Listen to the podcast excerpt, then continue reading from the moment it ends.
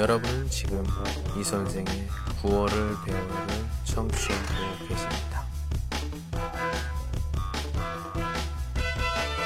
저마다의 가슴에 길 하나를 내고 있습니다. 모든 사람은 저마다의 가슴에 길 하나를 내고 있습니다.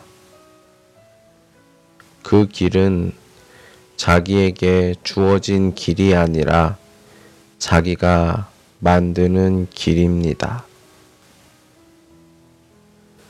사시사철 꽃길을 걷는 사람이 있는가 하면 평생 동안 투덜투덜 돌짝길을 걷는 사람이 있습니다. 나는 꽃길을 걷는 사람이 될 것입니다. 내게도 시련이 있을 수 있다는 생각으로 늘 준비하면서 사는 사람이 되겠습니다. 시련이 오면 고통과 맞서 정면으로 통과하는 사람이 되겠습니다. 시련이 오면 고통을 받아들이고 조용히 반성하며 기다리는 사람이 되겠습니다. 시련이 오면 약한 모습 그대로 보이고도 부드럽게 일어나는 사람이 되겠습니다. 시련이 오면 고통을 통하여 마음에 자비와 사랑을 쌓는 사람이 되겠습니다. 시련이 오면 다른 사람에게 잘못한 점을 찾아 반성하는 사람이 되겠습니다. 시련이 오면 고통 가운데서도 마음의 문을 여는 사람이 되겠습니다. 시련이 지나간 뒤 고통의 시간을 감사로 되새기는 사람이 되겠습니다. 산다는 것은 신나는 일입니다. 남을 위해 산다는 것은 더욱 신나는 일입니다. 남을 위해 사는 방법 가운데 내 삶을 나눔으로써 다른 사람에게 용기와 지혜는 주는 방법이 있습니다.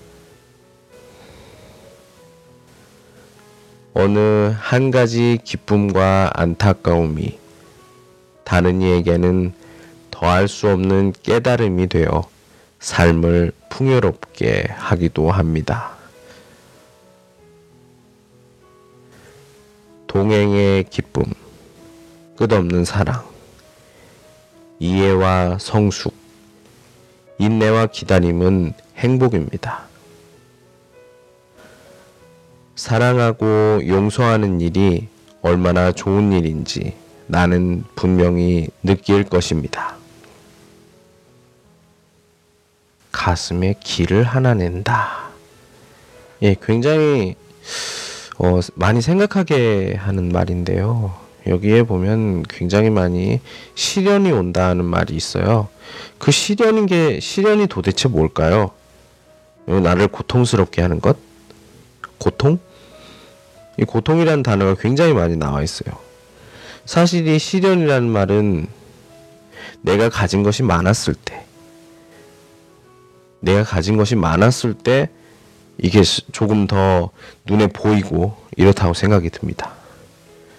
내가 가진 것이 없거나 또는 내가 굉장히 자유롭게 생각을 하고 있을 때, 부담이 없을 때, 그럴 때는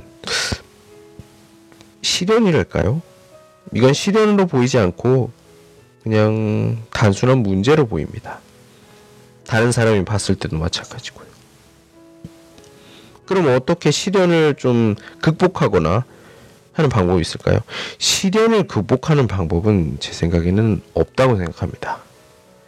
처음부터 그 시련을 다른 각도로 봐서 좀 문제나 뭐 간단한 뭐 해결 방법이 있는 것들로 생각한 후에 그 다음에 찾아봐도 결과는 똑같이 나올 것 같아요.